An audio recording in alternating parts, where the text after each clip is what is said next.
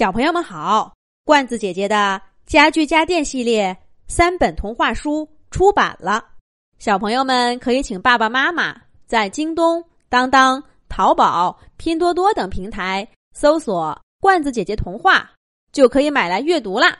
这一集的《动物西游》节目，罐子姐姐继续给小朋友们讲《小兔皮皮和同学们》系列故事，《鸭小嘎的新朋友》的第八集《飞过峡谷》。鬼笑时的声音渐渐消失的无影无踪。鸭小嘎的耳朵一下子清静了。他眼前出现了一片绝美的湖，湖水就好像把天扯下来一块似的，碧蓝碧蓝的。环绕大湖的是连绵不断的群山，山顶上皑皑的白雪映在湖面上，仿佛天上变幻多端的云。小黑鸭带着自己飞过的峡谷，正是这片湖光山色、隐蔽的大门。只有那些有缘分的动物，才能飞进来，看到这里的美景。鸭小嘎顿时觉得自己很幸运，没有被那些可怕的故事吓到。怎么样，漂亮吧？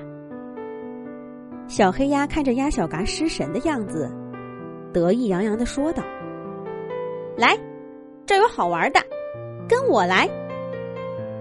小黑鸭说着，脚丫一踩，滑进湖水中。鸭小嘎赶忙跟上。大热的天儿，飞了这么久的路，早就浑身燥热。现在游进凉爽的湖水中，鸭小嘎顿时觉得浑身舒服极了。他跟着小黑鸭往前游，岸边的杨柳迅速从眼前掠过。越来越小，最后变得像小草似的。可是他们俩还没有游到湖水中央，这片湖可真大呀！鸭小嘎一边游一边低头看着。一开始，湖底的水草摇摇的飘摆，想缠住鸭小嘎的脚丫。慢慢的，水草的身体渐渐伸展开。只时不时的挠它一下。再后来，水草越来越远，越来越小，鸭小嘎都看不见水草的根儿了。这里的水好深，小嘎心里开始打鼓。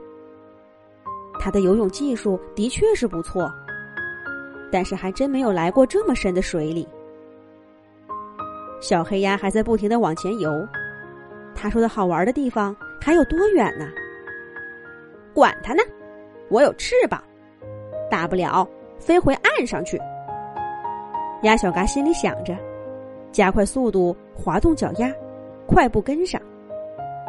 可是突然，他觉得眼前的水一黑，水草怎么突然不见了？鸭小嘎脚下只剩下一片深不见底的湖。就在这里。小黑鸭停下来，回头冲鸭小嘎一笑，然后低下头，一个猛子，扎进了水里。小黑，小黑，你去哪儿了？鸭小嘎追着小黑鸭脚丫蹬起的水花追过去，可是水花很快就消失不见了。小黑鸭早已不在原处。突然，一个人被丢进深不见底的湖水中，鸭小嘎感到一阵不安。他在原地转了个圈儿，发现自己站在湖水正中央。湖水静的没有一丝的涟漪，陪伴他的只有同样不安的影子和头顶上轻轻飘过的云。小黑，小黑，小黑。鸭小嘎又叫起来：“扑棱棱！”小黑鸭好像听到了伙伴的话，从不远的水面底下钻出来，露出一个湿哒哒的小脑袋。鸭小嘎的心终于放下了些，但紧接着，小黑鸭热情的发出了邀请：“来吧，小嘎，在这里潜水可有趣了。咦，你怎么不动呢？”嘎嘎，来就来，有什么好怕的？鸭小嘎可不想当胆小鬼，虽然心里还打着鼓，但是他深吸了一口气，学着小黑鸭的样子，一个猛子扎进水里去。哇，这里的水真清，鼻子和眼睛都很舒服。鸭小嘎闭住气，睁开眼睛，很快就看见小黑鸭在它前面扑腾着翅膀。别看我，往下看。在水底下，小黑鸭说不出话来，只向下比划着翅膀，让小嘎看过去。他们身下的湖水，就像一个巨大而神秘的黑洞。虽然什么都不说，却引着你往下看。鸭小嘎忍不住想起外婆讲的那个故事，关于远山的那个。会不会这个突然出现的大黑洞，也是神仙身体的一部分呢？瞧我在想什么呢？我是上过科学课的鸭子，怎么会相信这些？这里一定是有什么特别的自然现象，只是我还不懂而已。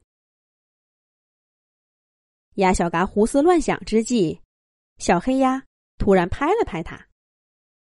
鸭小嘎这才觉得喘气有点困难，